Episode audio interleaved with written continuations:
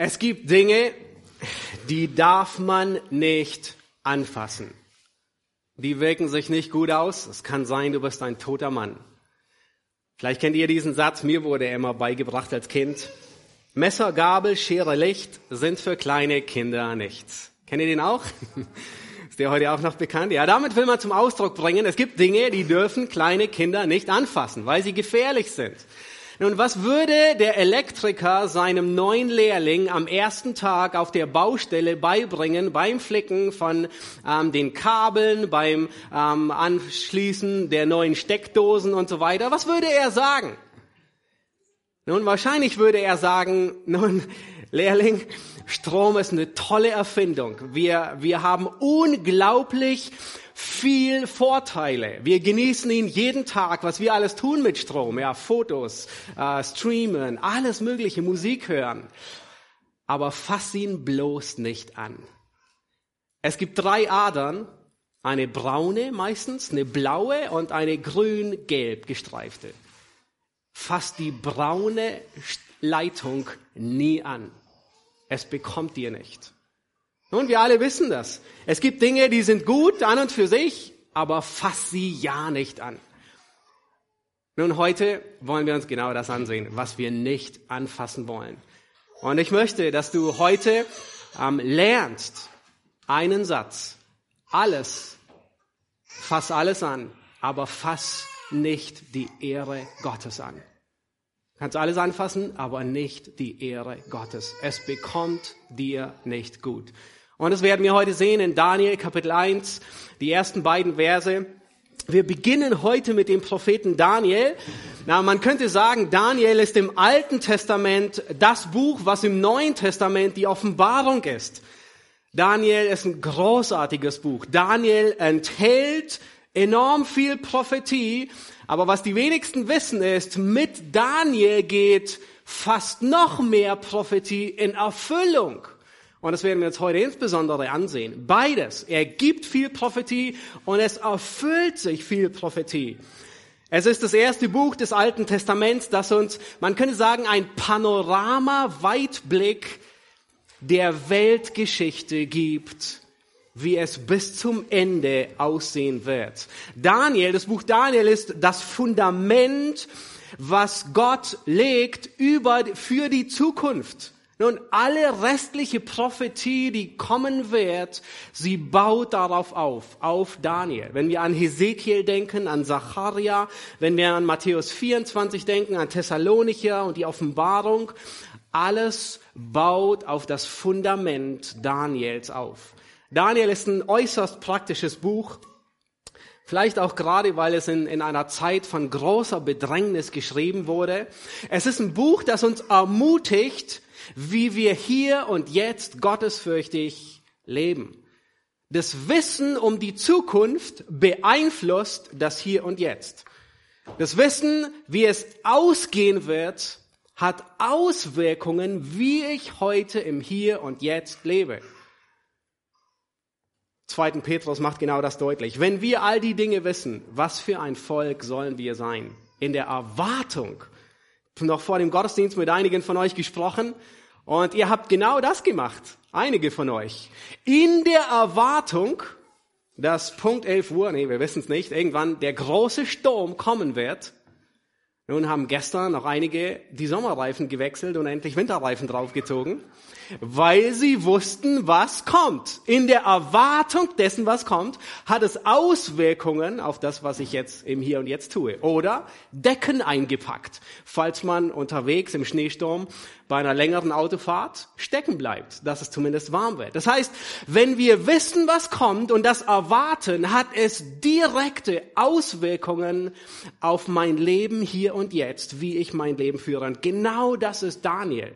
Er sagt uns, wie es ausgehen wird. Und er ist ein Vorbild, wie wir im Hier und Jetzt unser Leben planen. Man könnte sagen, Daniel, er hat seine Füße auf dem Boden, aber seinen Kopf fest auf den Himmel gerichtet. Der, der Titel lautet einfach Daniel. Der Name bedeutet das Gericht Gottes oder Gott richtet. Und es ist traurigerweise ein sehr passender Titel für die ganze Situation, in der Daniel lebt. Wir wissen nichts Genaues über ihn und seine Eltern, aber offensichtlich wohnt er in Jerusalem. Ähm, er ist von Adel. Entweder ist er direkt verwandt mit der Königsfamilie oder er ist von den Vornehmsten, denn nur die kommen an den Hof von Nebukadnezar. Es ist anzunehmen, dass seine Eltern gottesfürchtig waren, weil all das, was er gelernt hat in den jungen Jahren, spiegelt ein großes, großes Vertrauen und eine große Kenntnis von Gott wider.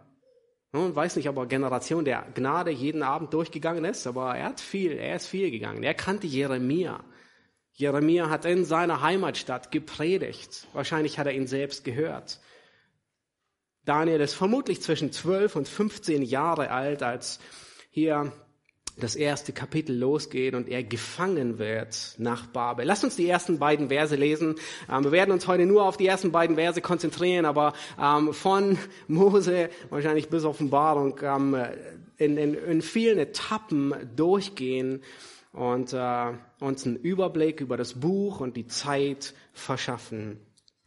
Im dritten Jahr der Regierung Joachims, des Königs von Juda, kam Nebukadnezar, der König von Babel, nach Jerusalem und belagerte es. Und der König gab Joachim, den König von Juda, in seine Hand auch einen Teil der Geräte des Hauses Gottes. Diese führte er hinweg in das Land Sinea, in das Haus seines Gottes, und er brachte die Geräte in die Schatzkammer seines Gottes. Das Buch Daniel ist einfach gegliedert. Äh, man kann sagen, es ist mehr thematisch gegliedert wie chronologisch. Ähm, wir haben ganz, ähm, äh, wir haben, wir haben einen einfachen Aufbau, wenn ihr euch die Gliederung anschaut. Ähm, wir haben die ersten sechs Kapitel. Man kann sagen, man fasst die zusammen und ähm, die sind historisch und man hat die letzten sechs Kapitel von sieben bis zwölf, die sind prophetisch. Ja, es ist weniger chronologisch, weil hier ähm, Kapitel sechs ist eigentlich ähm, vor Kapitel ähm, acht, neun und zehn und dennoch ist es vorne. Also Daniel hat sein Buch thematisch gegliedert, weniger chronologisch. Wir haben die ersten sechs Kapitel, die sind historisch. Ähm, wir werden nächsten Sonntag uns ansehen, wie Daniel und seine drei Freunde ins Exil kommen, wie sie am babylonischen Hof leben. Wir haben Kapitel zwei, Nebukadnezars Traum von dem Standbild, ein unglaublicher Traum, den Gott einem Heiden gibt. Und der erste, man könnte sagen, die erste Eskatologie, die erste ausführlich detaillierte Lehre über das Ende der Welt, wie es bis dahin sein wird. Dann haben wir Kapitel 3, Nebukadnezars Standbild, die drei Freunde im Feuerofen. Wir haben Kapitel 4, Nebukadnezars erstmal Hochmut und dann so eine Demütigung. Ja, man kann sagen, er war sieben Jahre auf Weiterbildung, bis er gelernt hat, dass der Gott des Himmels Macht hat über alle. Und dann haben wir Kapitel 5, König Belsazars Gastmahl, ja, wo Daniel die Schrift an der Wand deutet, Mene, Mene, Tekel. Dann haben wir Kapitel 6, einen 84-jährigen Daniel, der mit 84 Jahren in die Löwengrube geworfen wird. Ja, heute würde man sich sein, seine Rente anders vorstellen. Und dann kommt Kapitel 7 bis 12, die sind sehr prophetisch. Ähm, hier ist immer eine Datierung, aber wir finden dort die vier Tiere, Löwe, Bär, Panther, ein schreckliches Tier, werden viel davon sehen im Vergleich von Daniel. Der Traum spiegelt Kapitel 2 wieder, ja, sehr, sehr viele Parallelen. Wir haben Kapitel 8, ein Widder und ein Ziegenbock. Kapitel 9, die 70 Jahrwochen, das Gebet Daniels und die 70 Jahrwochen. Und dann Kapitel 10, 11 und 12, ein zusammenfassender Bericht über die letzte Drangsal ähm, und die Erlösung. Ja, Antiochus Epiphanes, äh, die Makkabäerkriege und vieles ähm, werden wir dort durchgehen. Also ähm, äh, wir brauchen uns nicht warm anziehen, das ist warm. ähm, das alles erwartet uns. Ja, groß, großartige ähm, großartiges Buch und viel Freude. Die Sprache von Daniel. Nun, der eine oder andere, der sich mit dem Buch auseinandergesetzt hat, hat das wahrscheinlich schon gehört. Daniel ist einzigartig. Und zwar ist Daniel nicht ausschließlich in Hebräisch geschrieben worden, sondern Daniel 1 bis Daniel 2,4 beginnt Hebräisch mitten im Vers. Das heißt nämlich dort, hierauf gaben die Kalbäer dem König auf Aramäisch zur Antwort. Und dann beginnt's Aramäisch bis Ende von Kapitel 7 und dann ab Kapitel 8 bis zum Ende schreibt Daniel wieder Hebräisch. Nun, es gibt viele ähm, Rätsel, warum das so ist. Ähm, man weiß es nicht genau. Eine Möglichkeit, und ich denke, es ist eine naheliegende Möglichkeit, ist, dass Daniel Hebräisch wählt am Anfang und am Ende, weil es primär um sein Volk geht und Aramäisch, wenn es primär um die Heiden geht. Das würde auch der Name Gottes bestätigen, den er verwendet. Ja, im Hebräischen verwendet er den Namen Adonai, der Herr, der Mächtige, der Gewaltige. Und im Zwischen, im, im Aramäischen verwendet er einen anderen Gottesnamen. Was auch sehr spannend ist, ist, aus der babylonischen Gefangenschaft zurückkehrend bringen die Juden andere Alphabeten mit. Das ist so, als würde man in die Gefangenschaft gehen und man kommt zurück und hat auf einmal kyrillische Buchstaben, äh, mit denen man dieselbe Sprache zum Ausdruck bringt. Ja, ihr seht es hier, äh, man nennt es Althebräisch, so da das Althebräisch aus, sehr wahrscheinlich das, was Mose niedergeschrieben hat und die anderen. Ähm, und dann hier, äh, man liest von rechts nach links und hier unten ist dann das moderne, das heute immer noch verwendet wird, das moderne hebräische Alphabet. Aramäisch war damals ähm, die babylonische und die persische ähm, Amtssprache. Es war, es war das, was, was damals geredet wurde und die, und aus der Gefangenschaft bringen sie hier diese Alphabetisierung mit, die anders ist, wie sie gewohnt waren. Nun, Daniel, er schreibt sein Buch nicht ausschließlich an Juden, 550 Jahre nach Daniel kommen Menschen, die ihn gelesen haben, nach Jerusalem. Sie sind Monate weit gereist und sie sagen, wo ist der neugeborene König der Juden? Wir haben seinen Stern gesehen. Das heißt, sie haben Daniel gelesen, wahrscheinlich aramäisch, vielleicht haben sie es auch hebräisch gelesen. Und sie kamen zu der Erkenntnis, da, da baut der Gott des Himmels sein Reich hier auf Erden auf. Und das muss der Messias sein. Das muss der Christus sein. Nun, es gibt einige Themen, die sich wiederholen im Buch Daniel. Und äh, beim Vorbereiten war es wirklich schwierig festzuhalten, nun welche Themen, weil es sind, ich habe jetzt vier genannt, aber es sind weit mehr wie vier, die sich konstant wiederholen. Aber diese vier sind enorm wichtig und ich möchte, dass ihr diese vier vor Augen habt. Das erste Thema, das sich immer wiederholt, fast durch jedes Kapitel ist, dass Gott souverän über die Geschichte und die Weltreiche regiert. Und es macht besonders Vers 20 im zweiten Kapitel deutlich, als Daniel den Traum Nebukadnezar deutet. Da sagt Daniel, er spricht zu Nebukadnezar, Gepriesen sei der Name Gottes von Ewigkeit zu Ewigkeit. Denn sein ist beides Weisheit und Macht.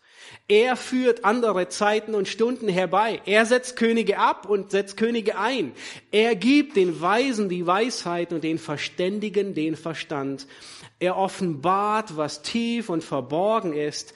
Er weiß, was in der Finsternis ist. Und bei ihm wohnt das Licht. Man könnte meinen, Psalm 139, die Allgegenwart Gottes spricht hier ähm, hervor. Gott weiß alles. Gott führt Regie. Sein Reich überdauert alle Reiche. Das ist die erste Wahrheit, die wir sehen. Die zweite Wahrheit ist, Gott sucht Menschen, deren Herz ungeteilt auf ihn gerichtet sind. Und das ist, was wir bei, was wir fast in jedem Kapitel von Daniel sehen. Er, Menschen, Daniel und seine Freunde, deren Herz ungeteilt auf Gott gerichtet ist. Daniel 1, das sehen wir uns nächsten Sonntag an, Theo wird drüber predigen. Daniel nimmt sich in seinem Herzen vor, nicht gegen Gott zu sündigen. Ein ungeteiltes Herz auf Gott. nicht auf alles andere. Daniel 3, wo es um die Anbetung dieser Statue geht.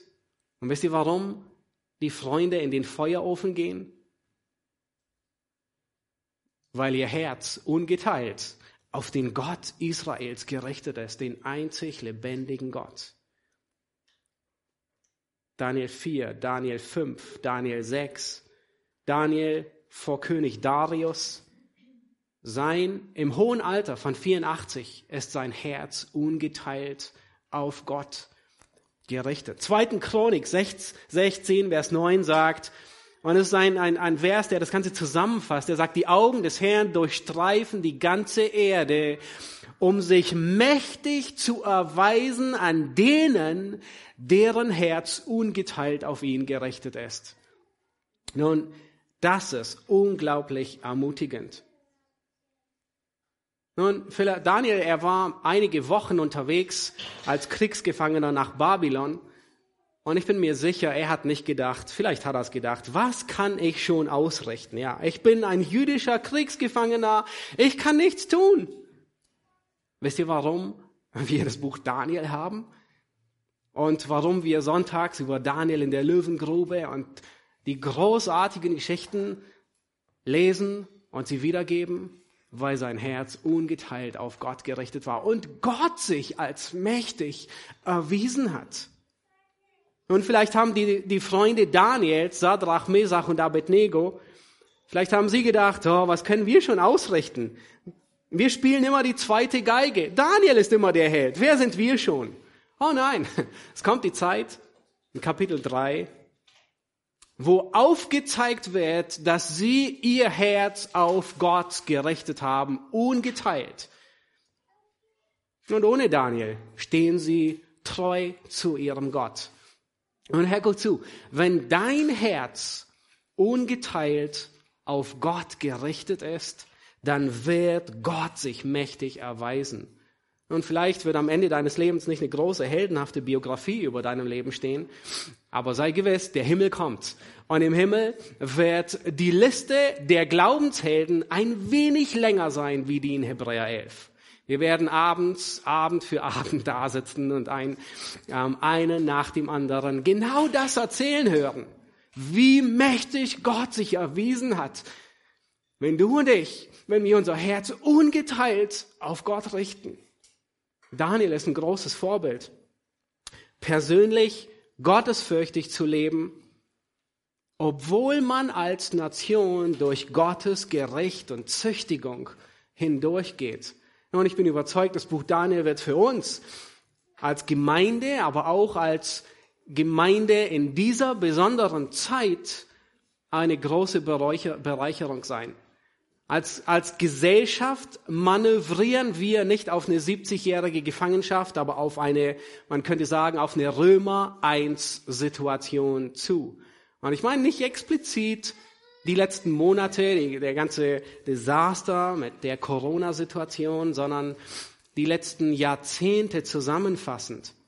Unsere Gesellschaft, sie wirft Gottes Norm über Bord, weil sie sich für unsagbar klug hält. Und wenn ihr Römer 1 das nächste Mal lest, dann setzt überall dort, wo über die Gottlosen geschrieben steht, Deutschland ein, unser Land. Und man könnte fast meinen, es beschreibt unser Land. Und es ist tragisch zu sehen. Unsere Gesellschaft verdreht die Wahrheit. Das wird beschrieben in Römer 1. Und wisst ihr, was, was darauf ruht? Der Zorn Gottes. Gottes ewige Kraft wird durch Nachdenken wahrgenommen, sagt Römer 1.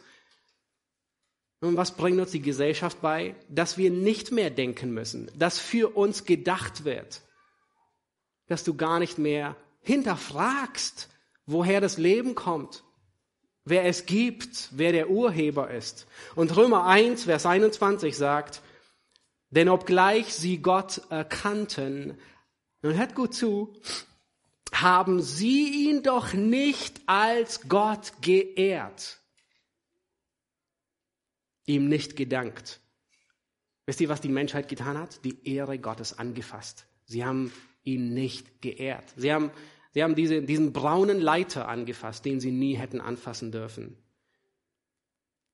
Und dann heißt es in Vers 22, da sie sich für weise hielten, sind sie zu Narren geworden. Darum hat Gott sie dahin gegeben.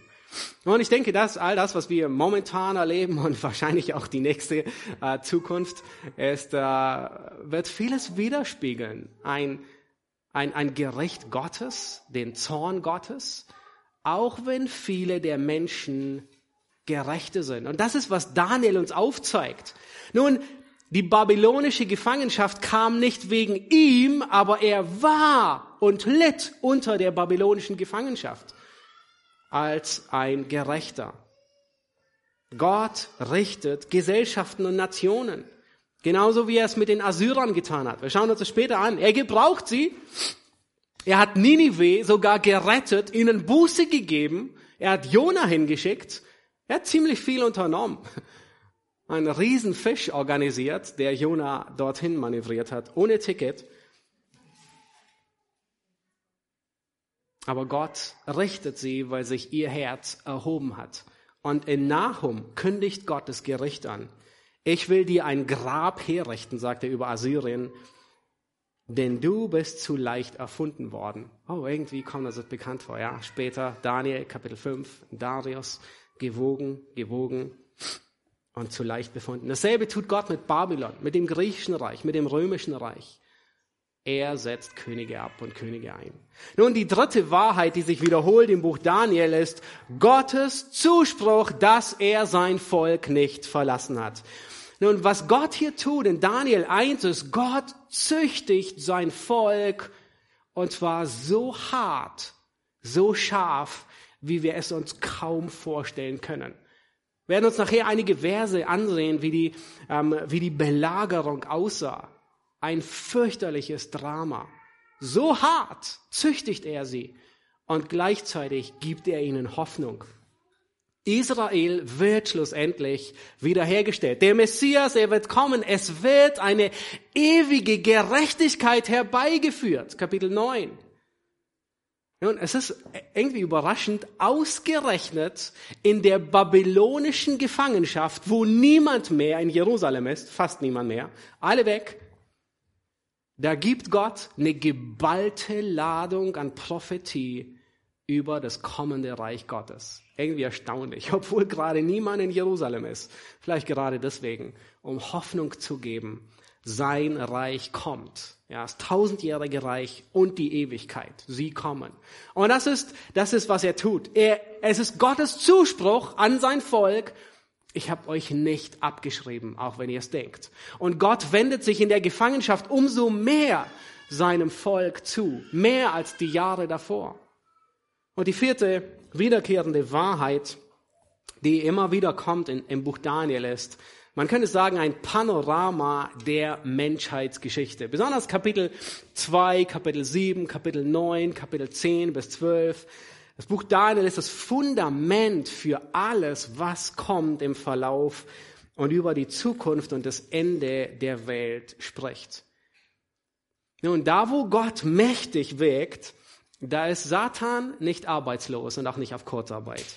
Und er hat so viele Angriffe unternommen. Nun, wenn das Buch Daniel ein äußerst wichtiges Buch ist, dann können wir annehmen, dass es von dem Feind besonders heftig angegriffen wird.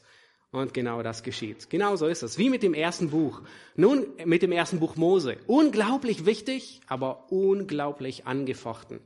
Das Buch Daniel ist heute durch die liberalen Theologen am heftigst angegriffen. Ähm, Dr. Criswell, er sagt, es gibt keinen einzig liberalen Theologen in der Welt, weder in der Vergangenheit noch in der Gegenwart, der die Echtheit des Buches Daniel anerkennt. Kann ihr euch vorstellen? Niemand, sie lesen das Buch, aber sagen, es ist nicht von Daniel geschrieben. Es ist nicht echt. Die Kritik, die geht zurück auf einen neuplatonischen Philosophen und Skeptiker mit Namen ähm, Porphyrios Ja, er lebte 234 bis 305 nach Christus. Ähm, er schrieb, also man, es gibt so ungefähr 60 bis 70 Werke, die er geschrieben hat, unglaublich viel über alle möglichen Bereiche. Und er schrieb einen Titel, ähm, ein Buch, das trägt den Titel Gegen die Christen, Kata Christanion. Nun Frage, was würde der Titel annehmen? Ist er ein Freund oder ein Feind der Christen? Nun, ist nicht schwer zu erraten, er ist ein Feind der Christen. Und er zerreißt das Buch Daniel. Er sagt, es ist unmöglich, dass Daniel, dass das Buch Daniel von Daniel im sechsten Jahrhundert geschrieben wurde. Wisst ihr, warum er das sagt?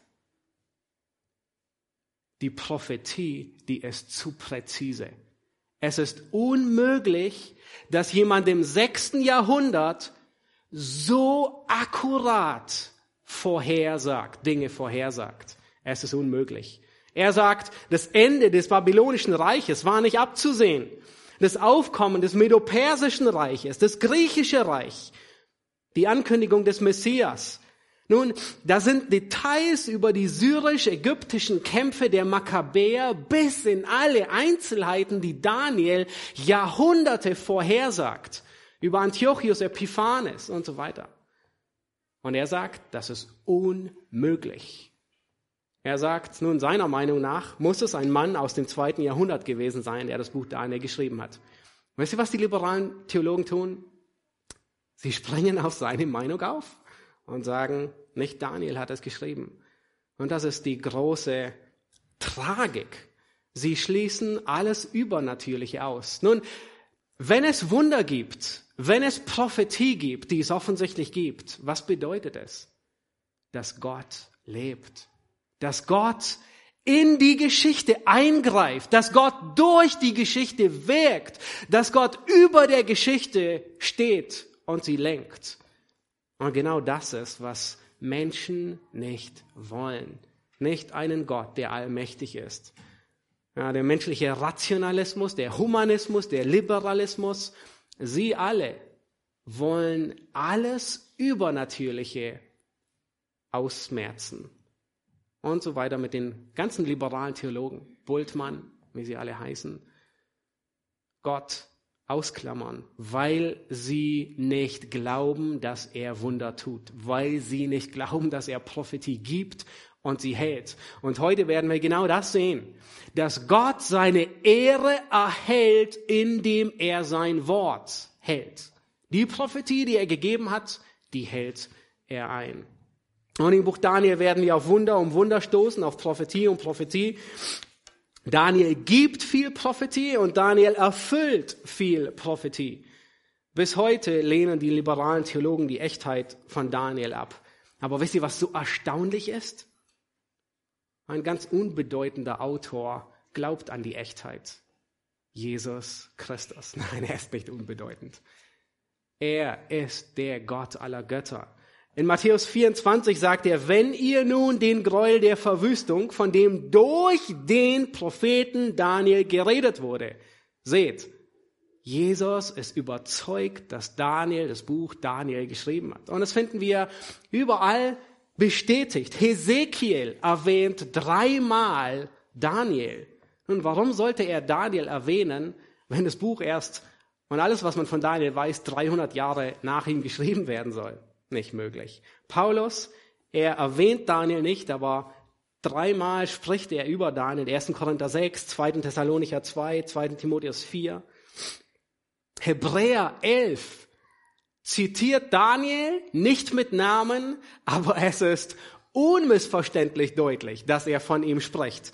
Da heißt es nämlich, dass ähm, ähm, er sagte, ich habe nicht die Zeit, über alle Glaubenshelden zu reden, die Rachen der Löwen verstopft haben. Oh, von wem könnte er wohl sprechen? Von Daniel. Sie haben die Gewalt des Feuers ausgelöscht. Oh, von wem spricht er? Von den Freunden von Daniel. Und nicht sie waren es, Gott war es. Aber sie werden in Hebräer 11 erwähnt. Offenbarung 13, 17 knüpft an Daniel an. Wir finden bei Qumran ähm, finden wir mindestens acht Manuskripte. Das Buch Daniel war dort sehr beliebt. Und zwar das erste Manuskript, das so um 175 vor Christus geschrieben und würde vollkommen widerlegen, dass jemand aus dem zweiten Jahrhundert Daniel geschrieben hat. Daniel ist bestätigt. Er erfüllt, der, der erfüllte Prophetie ist der Beweis, dass er wirklich der Autor ist. Wir können der Bibel vertrauen. Du kannst dem Buch Daniel vertrauen. Wenn wir nicht der Schrift vertrauen, dann haben wir keine Grundlage über Gott. In Hiob 11, Vers 7, da sagt, ähm, heißt es über Gott, kannst du die Tiefen Gottes ergründen? Sie ist himmelhoch. Willst du das tun? Tiefer als das Totenreich. Was kannst du wissen? Nun, Gottes erfüllte Prophetie, die wir uns heute ansehen im Buch Daniel, ist die Garantie, dass seine Prophetie, die noch aussteht, in Erfüllung geht. Und das ist so unglaublich, unglaublich freudig. Ein weiterer Angriff auf das Buch Daniel finden wir gleich im ersten Kapitel, ähm, in dem Vers, den wir schon gelesen haben. Gleich die ersten Sätze, da heißt es im dritten Jahr der Regierung Joachims. Nun, ähm, äh, Bibelkritiker, die lesen auch das Buch, hier, ähm, alle lesen das Buch Jeremia. Und in Jeremia 25, da lesen wir dieselbe Begebenheit und Jeremia sagt, im vierten Jahr Joachims. Ah. Seht ihr, die Bibel ehrt sich, sie widerspricht sich. Nein, tut sie nicht. Nun wisst ihr, was der Punkt ist. Jeremia, er verwendet die jüdische Zählung. Nämlich in der jüdischen Zählung wurde das Jahr der Thronbesteigung mitgezählt. In der babylonischen Zählung, und Daniel, er ist Chaldäer, er ist da aufgewachsen, der babylonischen Zählung wird das Thronbesteigungsjahr nicht mitgezählt. Und deswegen sagt Daniel im dritten Jahr Joachims. Und das wissen wir aus der Archäologie. Nun seht ihr, ein scheinbarer Widerspruch. Er widerlegt die Bibel nicht, sondern er bestätigt vielmehr die Akkuratheit, die Glaubwürdigkeit, die Gewissheit der Schrift. Daniel ist wirklich präzise, genau. Nun, Daniel sagt sogar in Daniel 9, dass er Jeremia gelesen hat. Nun, es wäre ziemlich dumm, Jeremia zu lesen und ihm zu widersprechen, nicht wahr? einfach ein anderes Jahr zu nehmen. Es würde jeder merken. Jeder würde es glatt biegen. Außer man schreibt aus einem ganz unterschiedlichen Kontext. Und er nutzt die babylonische Zählung und Jeremia nutzt die hebräische Zählung. Nun lass uns noch einmal den ersten Vers lesen und wir wollen uns ein bisschen den geschichtlichen Kontext des Buches ansehen. Das heißt dort im dritten Jahr der Regierung Joachims, des Königs von Juda, kam Nebukadnezar, der König von Babel, nach Jerusalem und belagerte es. Nun, das ist die Einleitung in das Buch Daniel. Daniel, er nennt uns hier den geschichtlichen Rahmen. Ähm, ich habe eine Zeitleiste aus der MacArthur Studienbibel mitgebracht. Äh, diejenigen von euch, die sie auch haben, auf Seite 43 findet ihr diese ähm, äh, tolle Übersicht. Und wir sehen hier, dass ähm, Israel das Nordreich wurde mehr als 100 Jahre früher in die Gefangenschaft geschickt. Ja, nach Salomo teilt sich Israel, das Nord- und das Südreich. Ja, die zehn Stämme bleiben mit Israel, zwei Stämme, Juda und Benjamin. Ähm, sie gehen mit, da, äh, mit äh, äh, Rehabeam. Und in, in, in diesen, was sind's? In dieser ganzen Zeit in 19 Königen vom Nordreich. Und was würdet ihr sagen, wie viele Gottesfürchtige waren dabei von 19 Königen im Nordreich? Es begann mit Rehab, äh, Jerobeam. Ahab war einer davon. Es war null. Kein einzig gottesfürchtiger König. Im Südreich sah es ein bisschen anders aus. Da waren insgesamt 23 Gottes, äh, äh, Könige bis zur Wegführung. Und es waren einige, die gottesfürchtig waren. Insgesamt neun. Ja, denken an ähm, äh, äh, Hiskia, den wir uns nachher ansehen. Ja, einige. Ähm, wir sehen hier, wer die Zeitgenossen von Daniel sind. Jeremia ist ein paar Jahre älter, wahrscheinlich so um die 20 Jahre älter ähm, wie Daniel. Und Daniel kennt ihn. Er hat ihn wahrscheinlich in Jerusalem miterlebt. Vielleicht hat er ihn besucht sogar in dem Loch. Er wusste, Jeremia war das Gesprächsthema schlechthin. Schlagzeile ganz vorne auf dem Cover. Er war nämlich der Störenfried, der, der immer nur schlechte Nachrichten gebracht hat. Mit dem einzigen Unterschied, sie waren richtig. Daniel erlebt zeitgleich, er kommt in Gefangenschaft, in die 70, in die babylonische Gefangenschaft, zeitgleich mit Hesekiel.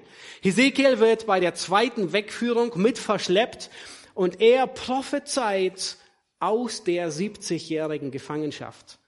Ja, unglaublich, die Zusammenhänge zu sehen. Nun, lass uns weitergehen und äh, der ein oder andere, der hat vielleicht hinten so eine ähm, Karte. Ja, bei manchen hat die Tinte nicht mehr ganz ausgereicht. Ähm, aber sonst äh, kann ich das euch äh, gerne äh, noch äh, nachreichen, digital.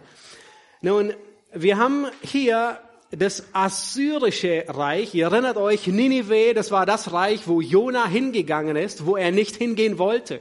Ähm, es war 300 Jahre dominiert das assyrische Reich. Ähm, es waren zwei Hauptstädte, ähm, besonders Assur und äh, Ninive. die beiden, es waren sehr große Städte. Jona, er wird dorthin geschickt. Äh, die Assyrer waren ein furchtbar grausames Volk. Und deswegen wollte Jona da nicht hingehen. Er wollte nicht, dass Gott ihnen Buße gibt. Er wäre viel lieber, Gott hätte sie gerichtet. Nun, dann kommt ähm, das assyrische Reich, es, es geht zur Neige. Ja, wir sehen hier, das hat fast alles eingenommen, besonders die Norden. Ja, die haben das Nordreich in die Gefangenschaft geführt. Außer diesen kleinen Flecken Juda. Nun, das war einmal der Fall. Assyrien lag 100 Jahre vorher in der Zeit Hiskias vor Juda. Sanherib wollte die Stadt einnehmen. Und wisst ihr, was Gott tut? Er lässt sie nicht einnehmen. Alles ganze Reich ist Assyrien, außer dem kleinen Flecken. In einer Nacht werden 185.000 Soldaten erschlagen 100 Jahre vor der jüdischen Wegführung nach Babel.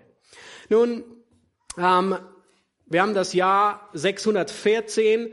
Assyrien verliert Assur an Babel. Ähm, das babylonische Reich wird stark und wird immer stärker und breitet sich aus.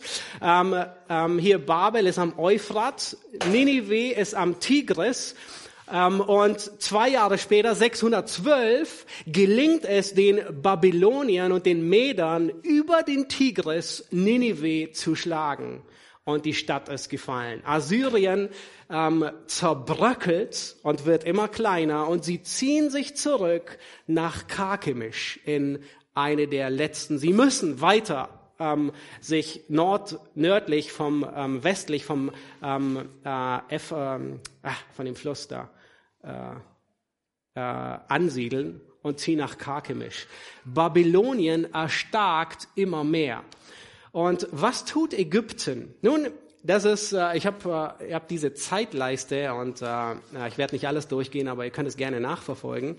Ähm, wir haben all das, was die säkulare Geschichte beschreibt, detailliert in Chronik und in Jeremia festgehalten und niedergeschrieben. Und sogar mit Namen. Karkemisch kommt darin vor. Der Pharao Necho kommt darin vor. Ja, was tut Necho, der Pharao? Nun, er sieht, Babylonien wird stark. Und was er tut, ist, okay, wir müssen die in Schranken weisen. Außerdem war er ein bisschen befreundet mit den Assyrern und eilt ihnen zur Hilfe und kommt hier nach Karkemisch und da ist diese bekannte Schlacht von Karkemisch 605. Nun, auf dem Weg dahin zieht er durch Israel durch. Und äh, ich habe es in, ihr könnt es in zweiten Könige, ähm, nee, zweiten Chronik 35 nachlesen. Josia, der ist gerade König in Juda. Und Pharao Necho sagt, und Josia stellt sich ihm in den Weg, dem Pharao. Und der Vater sagt zu ihm, zieh ab von mir, weil ich will nichts mit dir zu tun haben. Ich komme nicht gegen dich, gegen Juda, sondern ich komme hier oben, ich will nach Karkemisch. Gott hat mich hingesandt. Und Josia, es war der gottesfürchtige König, warum auch immer, wir wissen nicht, er hört nicht auf Pharao, sondern stellt sich ihm in den Schlacht bei Megiddo und er fällt und äh, stirbt. Nun, Pharao Necho, er zieht hoch nach Karkemisch, dort ist diese bekannte Schlacht 605. Ähm, sowohl die Ägypter wie auch die Assyrer werden vernichtend geschlagen. Sie erholen sich nie wieder. Und das ist die Stunde von Babylon. Nebukadnezar, das war der Vater von Nebukadnezar, er hatte seinen Sohn Nebukadnezar hingeschickt nach Karkemisch, die, die, die Schlacht ähm, zu schlagen. Nun, was tut Nebukadnezar? Die Schlacht, die ist gewonnen. Ähm, die Ägypter, sie ziehen sich zurück. Aber hier ist noch Syrien und Israel und Juda. Und, und Juda war schon immer die haben sich immer schon auf die ägyptische Seite geschlagen. Was will er sicherstellen? Er will, dass Juda babylonisch wird, ein Vasallenstaat. Und er zieht nicht zurück nach Babel, sondern er zieht nach Judäa 605 und er schlägt Jerusalem. Und hier, und das ist gerade Vers 1, ja, er kommt nach Jerusalem, belagert es, er nimmt einige Schätze mit und zieht wieder zurück nach ähm, Babylon. Ja, am 15. Ähm, August ist sein Vater während diesem Kreuzzug gestorben. Und Nebukadnezar, er, er, er packt die wichtigsten Leute zusammen und er eilt zurück nach Babel, damit er sich den Thron sichert. Und er wird wenige Tage, wenige Wochen später wird er dann bestätigt und eingesetzt als König ähm, und regiert ganze 43 Jahre. Er wird uns noch so viel begegnen, Nebukadnezar.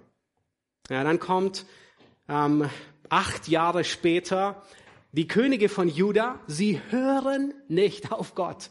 Immer wieder sagt Gott durch Jeremia, ähm, weigert euch nicht, euch Babylon unterzuordnen. Und sie fallen ab und sie schlagen sich immer auf die ägyptische Seite. Und so kommt 507 90 ist die zweite Wegführung. Nebukadnezar kommt, ihr findet es in 2. Könige 24, und nimmt einen Großteil mit nach Babylon. Nun, was dann geschieht, ist, ist wirklich tragisch, aber sie hören immer noch nicht. Und Zedekia, er schlägt sich auf die andere Seite. Und Nebukadnezar, man könnte wirklich sagen, er hat so genug. Und er kommt 586 das letzte Mal die dritte Wegführung. Er belagert Jerusalem fast zwei Jahre. Jeremia, er beschreibt, wie es in der Stadt aussieht. Zwei Jahre Belagerung, es gab nichts mehr zu essen. Sie haben Mütter, die schwanger waren, haben die Nachgeburt gekocht, um etwas zu essen. Wir werden nachher noch einige Verse lesen, fürchterliche Zustände. Und das ist, was Gott angekündigt hat, weil sie nicht hören. Sie hören nicht. Und diese schlimmste, diese dritte Belagerung ist fürchterlich. Nebukadnezar, er ist wahrscheinlich selbst nicht vor Ort. Die Stadt, sie kann nicht mehr. Sie zerfällt. Und am letzten Tag zieht Zedekia mit der ganzen Armee durchs Hintertor hinaus. Nun, es ist nie gut, wenn die Soldaten durchs Hintertür hinausgehen, dann weiß man, der Kampf ist verloren. Nebukadnezar, er holt ihn, er sticht ihm die Augen aus, er lässt alle, alle seine Söhne vor ihm umbringen und richtet ihn für seine Gottlosigkeit. Er schlägt ganz Jerusalem. Jerusalem wird dem Erdboden nahegebracht. Der Tempel wird zerstört, verbrannt. Die Mauern werden eingerissen. Ein Großteil wird umgebracht und der Rest wird mitgenommen nach Babylon und nur das niedrige Volk, ein paar, ja, werden da zurückgelassen, um noch die Füchse gute Nacht zu sagen. Das ist die, der, der Zustand Judas und Jerusalem zu Esra und Nehemias Zeiten. Sie sind entrüstet. Jegliche Hoffnung ist verschwunden. Da ist fast niemand mehr von Juda. Alle sind in Babylon. Nun, es geht weiter mit Nebukadnezar. Er hat dann die, ähm, seine Weiterbildung von sieben Jahren, ähm, Gras ähm, oder wie auch immer man es nennen mag. Dazu kommen wir noch. Ähm, dann kommt Daniel, deutet die Schrift an der Wand bei Belsazar und es geht weiter bis 585, wo Daniel die letzte ähm, Vision erhält. Nun, es gibt Chroniken und das Verrückte ist, im, im, Buch Daniel werden wir immer wieder auf Archäologie stoßen. Und zwar Archäologie, die zeigt, die Bibel ist wahr. Es gibt Nebukadnezar, eine Nebukadnezar-Chronik, ähm, die ist heute im Britischen Museum in London ausgestellt. Und zwar beschreibt diese Tontafel, die ihr dort seht, die Schlacht bei Karkemisch, die Nebukadnezar geschlagen hat. Und es heißt dort übersetzt im siebten Jahr, also von Nebukadnezar, im Monat Kislev, ja, November, Dezember, versammelt der König von Babel seine Armee und nachdem er in das Land Hatti, äh, Syrien, Palästina, eingedrungen war, belagert er die Stadt Juda. Am zweiten Tag des Monats erobert er die Stadt und nahm den König Jechonia gefangen. Er setzte an seiner Stelle einen König, Zedekia seiner Wahl ein.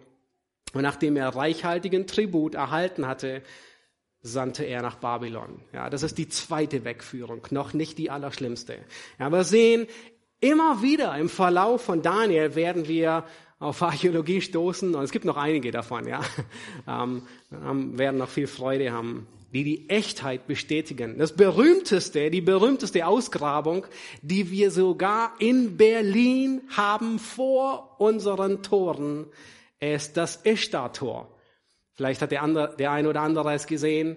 Das ist das Tor, das ausgegraben wurde, irgendwann vor 1900, in Auftrag der Berliner Museen. Sie haben es entdeckt und festgestellt, es ist das bekannteste Tor aus Babylon. Ja, viele Hinweise von Nebukadnezar sind dort zu finden. Nun, leider haben alle Museen immer noch geschlossen, sonst würde ich euch sagen, besucht das Pergamon-Museum und geht dahin und Schaut euch das Tor an, das rekonstruiert wird. Wir werden immer wieder noch Bilder davon sehen. Nun, all diese Funde, die Archäologie, was macht es deutlich? Nicht, dass sie, nicht, dass unser Glaube davon abhängig ist, aber es bestätigt unweigerlich die Echtheit der Bibel.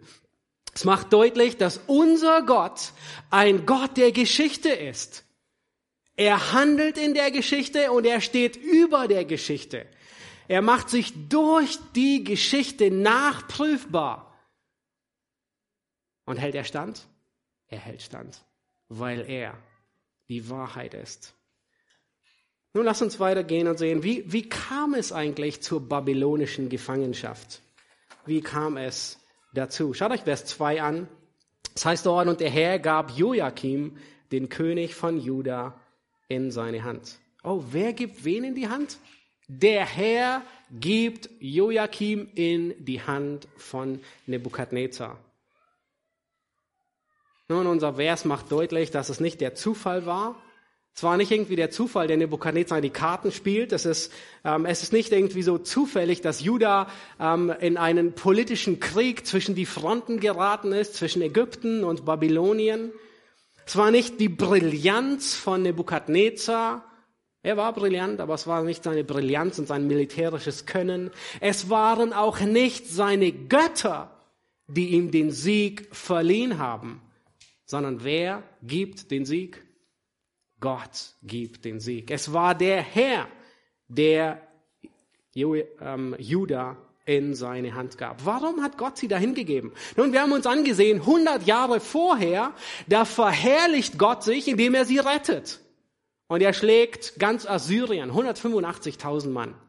Und jetzt, 100 Jahre später, verherrlicht Gott sich, indem er sie gefangen wegführen lässt in die Gefangenschaft.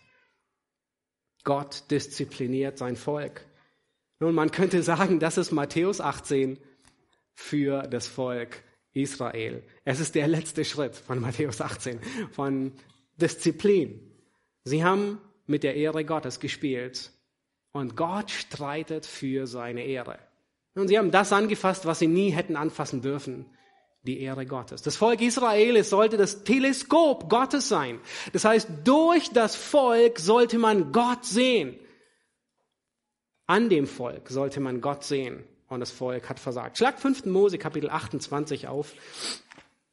Und ähm, hier gehen wir sehr, sehr früh in die Geschichte ähm, des Volkes Israel.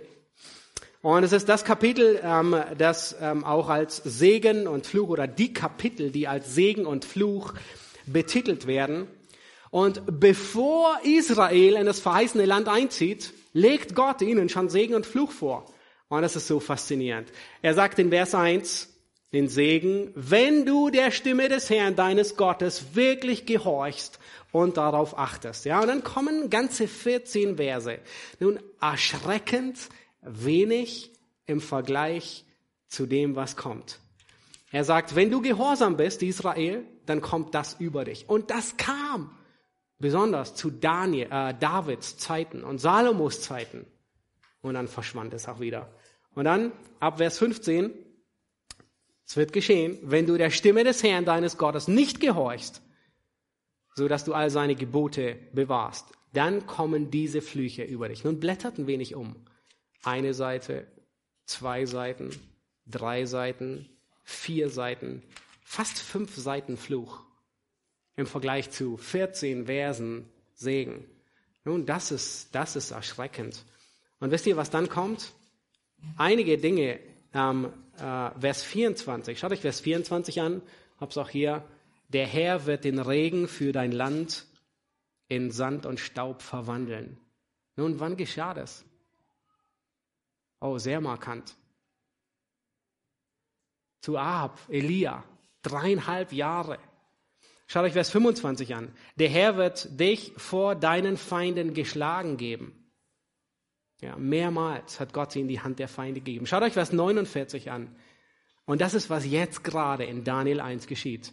Der Herr wird ein Volk aus der Ferne gegen dich aufbeten vom Ende der Erde, dessen Sprache du nicht verstehen kannst. Ja, Hebräisch, Aramäisch sind sehr ähnlich, aber es war eine andere Sprache. Sie mussten Aramäisch erst lernen. Schaut euch Vers 52 an. Gott gibt sie hin, bis deine hohen und festen Mauern, auf die du in deinem ganzen Leben vertraut hast, gefallen sind. Bei der dritten Wegführung gerade alle niedergerissen worden. Schaut euch Vers 53 an. Es ist Gottes Wort, einer der furchtbarsten, aber wir dürfen Gott nicht an seiner Ehre anpacken. Vers 53, da sagt er, dann wirst du die Frucht deines Leibes essen, das Fleisch deiner Söhne und deiner Töchter in der Belagerung, in der Bedrängnis. Es furchtbare Zeiten, die Belagerung unter Nebukadnezar. Vers 63. Und der Herr, so wie er sich gefreut hat, euch Gutes zu tun, so werde er sich freuen, euch zu verderben und euch zu vertilgen. Denn der Herr wird dich unter alle Völker zerstreuen.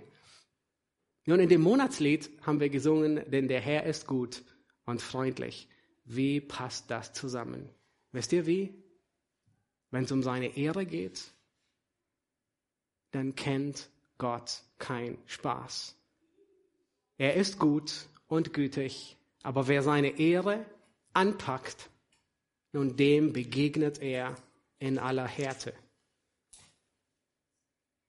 Nun, glücklicherweise endet es nicht so. Schaut euch Kapitel 30 an. Aber das, ist, das, das gibt wieder Hoffnung. Und Kapitel 5. Mose 30, da, sagt, da heißt es, es wird geschehen, wenn all diese Dinge über dich gekommen sind, der Segen und der Fluch. Also es ist nicht so ein Wähle, was du haben willst, sondern das ist schon Prophetie, die sich gerade bei Daniel erfüllt. Mose sagt, der Segen kommt über dich und der Fluch kommt über dich. Es ist nicht, was wir meistens denken, okay, du kannst wählen, das eine oder das andere, sondern das, Mose sagt, der Segen kommt und der Fluch kommt auch über dich. Aber dann, wenn du umkehrst, dann wird sich der Herr wieder annehmen. Und das steht noch aus. Die babylonische Gefangenschaft, sie ist zwar zu Ende, aber Israel hat sich noch nicht dem Messias zugewandt. Ihr Herz ist noch nicht beschnitten. Das steht noch aus. Von den ganzen 800 Jahren, die Israel im Land Kanaan lebte, gab es nur eine kurze, man könnte sagen, eine kurze Zeit der Hochzeit oder der Hochzeit. Ja. Solange Josua lebte und dann bei David, aber dann mit Salomo ging es sehr, sehr rasant wieder bergab, besonders mit seinen Söhnen. Klagelieder wird dasselbe deutlich gemacht. Der Herr hat vertilgt.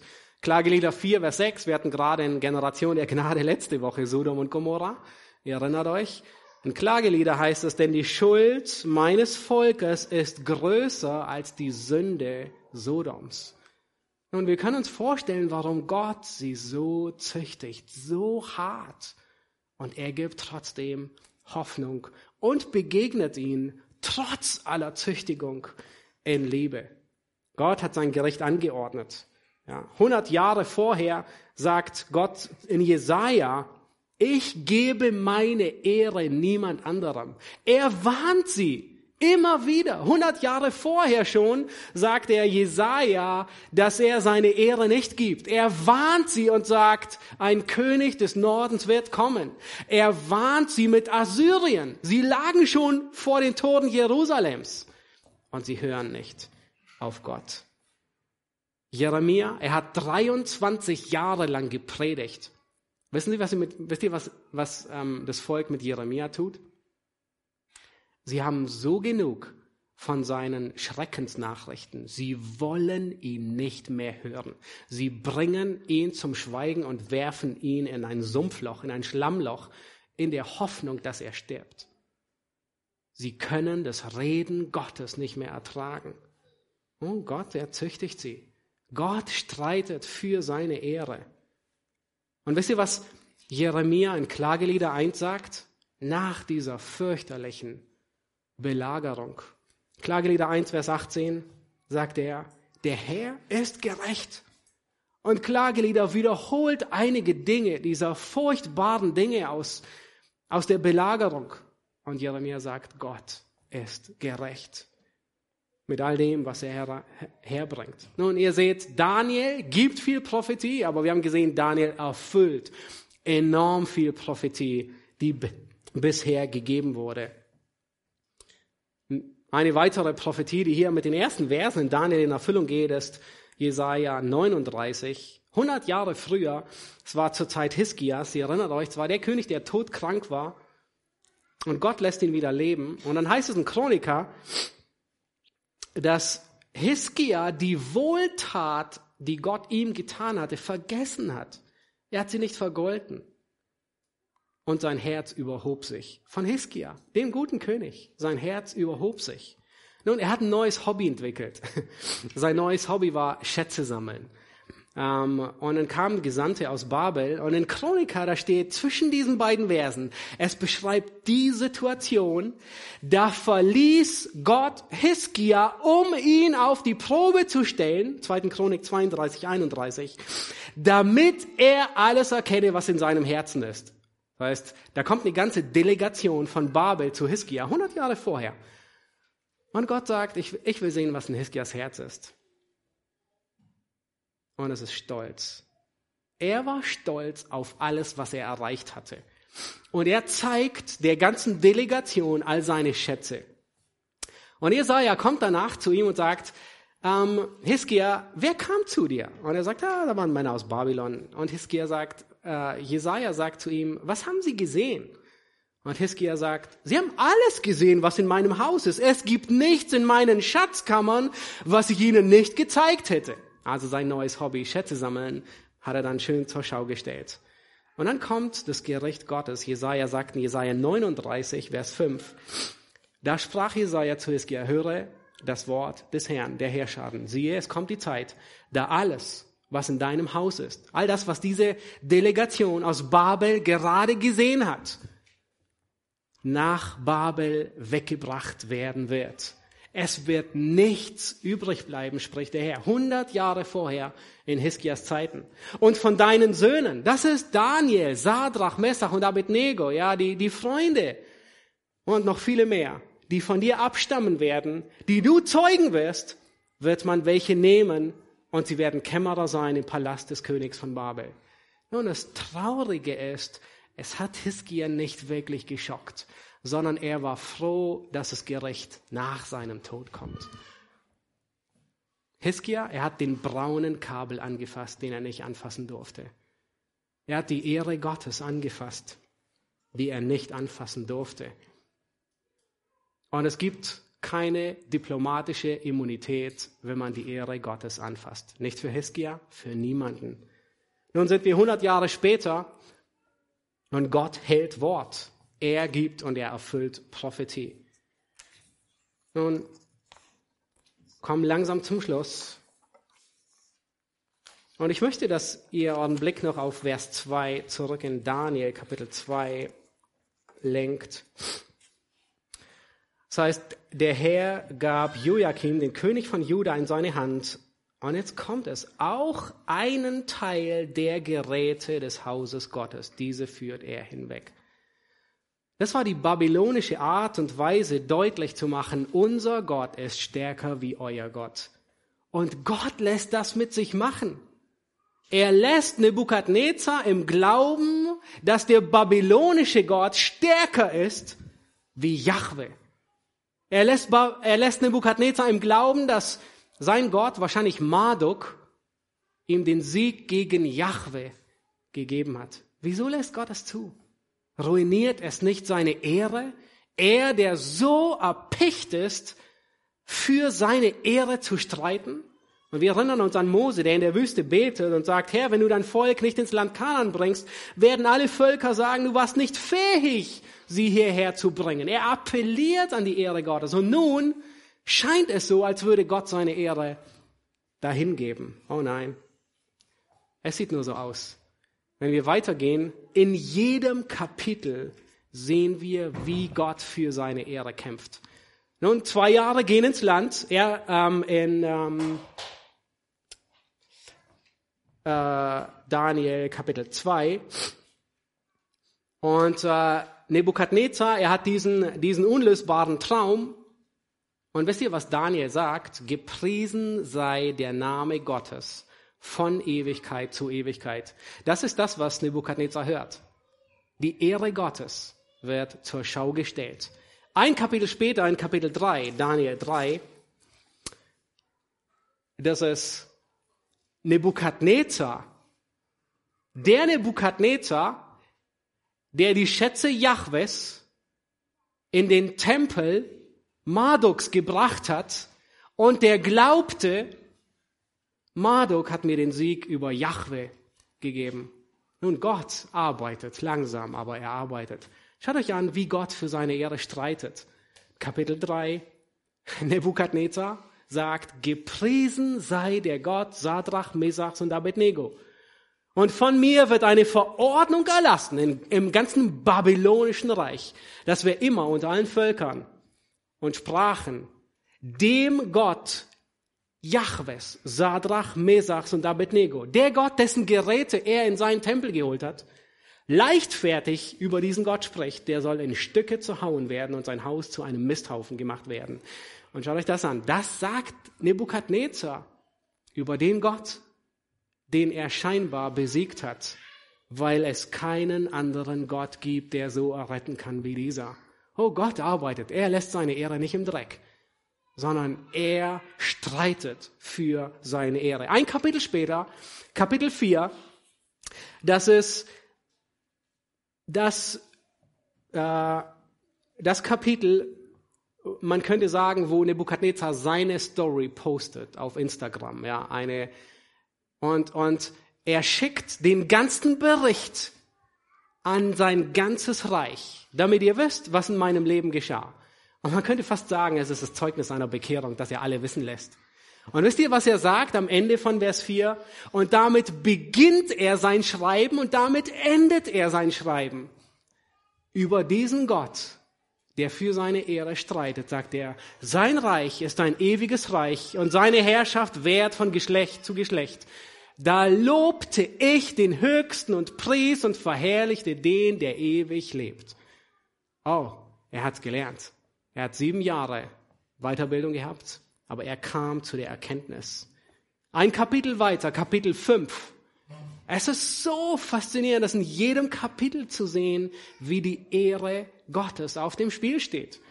Und wie Gott damit umgeht, wenn jemand seine Ehre anfasst oder nicht anfasst. Darius, das ist die Hand, die an die Wand schreibt, Mene, Mene, Tekel. Ja, es sind seine letzten Stunden, sie sind gezählt. In der Nacht wird er hingerichtet. Und dann heißt, sagt Daniel zu ihm folgendes, du hast dein Herz nicht gedemütigt, obwohl du alles wusstest. Er wusste von seinem Großvater Nebukadnezar, sondern du hast dich über den Herrn des Himmels erhoben und man hat die Gefäße seines Hauses vor dich gebracht. Er hat die Gefäße Jahwes gebracht und aus ihnen getrunken, um deutlich zu machen, der Gott Jahwes ist niemand. Nun, Gott kann es nicht ausstehen, wenn seine Ehre angegriffen wird. Und er richtet Darius. Ein Kapitel später noch einmal. Es geht wieder um die Ehre Gottes. Das letzte Beispiel, Kapitel 6. Darius ja, Daniel ist in der Löwengrube, er kommt frei. Und das ist, was Darius sagt. Es ist von mir ein Befehl erlassen worden, dass man sich im ganzen Bereich meiner Herrschaft vor dem Gott Daniels fürchte und scheuen soll. Und dann achtet, was Darius über diesen Jahwe sagt, der geschlagen wurde, dessen, dessen ganzes Utensilien aus dem Tempel geraubt wurden. Gott lässt seine Ehre nicht im Dreck.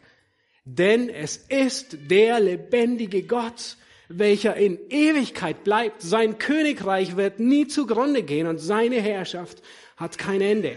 Er errettet und befreit, er tut Zeichen und Wunder am Himmel und auf Erden. Er hat Daniel aus der Gewalt der Löwen errettet. Denkt ihr, Gott streitet für seine Ehre? In jedem Kapitel haben wir es gesehen. Sogar wenn Gott sein Volk in die Gefangenschaft schickt, Oh, tut er es, um seine Ehre zu retten. Nun, wann fasst du und ich, wann fassen wir die Ehre Gottes an? Wenn du Gott widersprichst. Wenn Gott etwas über dich sagt und du widersprichst ihm. Wenn Gott sagt, dass du ein Sünder bist und du dir einredest, dass du im Kern eigentlich ganz angenehm bist, dann fasst du die Ehre Gottes an. Wenn Gott sagt, dass Errettung nur durch Jesus geschieht und du meinst, du brauchst Christus nicht, dann fasst du die Ehre Gottes an. Und ich würde beim Vorbereiten überführt, beim Nachdenken übers Gebet. Nun denkst du, es ehrt, was ehrt Gott mehr, zu ihm zu beten oder nicht zu beten? Zu ihm zu beten, richtig? Nun, Wer betet wenig? Derjenige, der meint, er könnte alles schaffen. Er hätte alles im Griff. Und wenn du zu wenig betest, dann, dann fasst du die Ehre Gottes an. Er, er will angebetet werden. Und wir sehen dieses Muster, es geht bis ins Neue Testament hinein. Warum sterben Ananias und Sapphira? Sie haben die Ehre Gottes angefasst. Sie haben den Heiligen Geist belogen. In den Sendschreiben sehen wir sogar, wenn Gott eine Gemeinde schließt und die Türen zumacht, tut er es, um seine Ehre zu bewahren. Daniel ist ein großes Vorbild, was es bedeutet, die Ehre Gottes hochzuhalten. Ich möchte schließen mit Jesaja 42, Vers 8. Dort heißt es, ich bin der Herr, das ist mein Name und ich will meine Ehre keinem anderen geben, noch meinen Ruhm den Götzen. Gott streitet für seine Ehre. Er lässt seine Ehre nicht im Dreck. Und wir tun gut, sie nicht anzufassen. Wie ein Elektriker, der seinem Lehrling sagt, fasst nie den braunen Kabel an. Es bekommt ihr nicht gut. Nicht einmal Christus als Mensch hat die Ehre Gottes angefasst. Am Ende, in Johannes 17, sagt er, ich habe dich verherrlicht. Er hatte, er hatte allen Grund, geehrt zu werden, aber er verherrlicht Gott. Er gibt alle Ehre Gott ab. Das ist unsere große Hoffnung. Und das ist, was wir in Daniel sehen, ersten bis zum letzten Kapitel. Lasst uns beten. Ihr dürft gerne aufstehen dazu. Himmlischer Vater, wir danken dir für das Buch Daniel, das wir beginnen dürfen und ähm, Herr, in den kommenden Wochen und Monaten gründlicher studieren dürfen. Herr, wir danken dir, dass wir sehen durften, wie du, Daniel, wie du das Volk Israel geführt hast. Und Herr, wir mussten erkennen, dass du die Ehre, deine Ehre, sehr ernst nimmst. Herr, niemand kommt ungeschoren davon, der deine Ehre anfasst. Und Herr, ich möchte dich bitten, dass wir uns bewusst werden, Herr, wo wir deine Ehre rauben wo wir deine Ehre unter den Scheffel stellen. Danke, dass bei dir Vergebung ist. Danke, dass bei dir ähm, Gnade ist für jeden Augenblick. Und Herr, wir beten darum, dass wir als einzelne Personen, dass wir als Gemeinde, als Leuchtturm deine Ehre widerspiegeln und dich groß machen. Und wir danken dir dafür. Amen.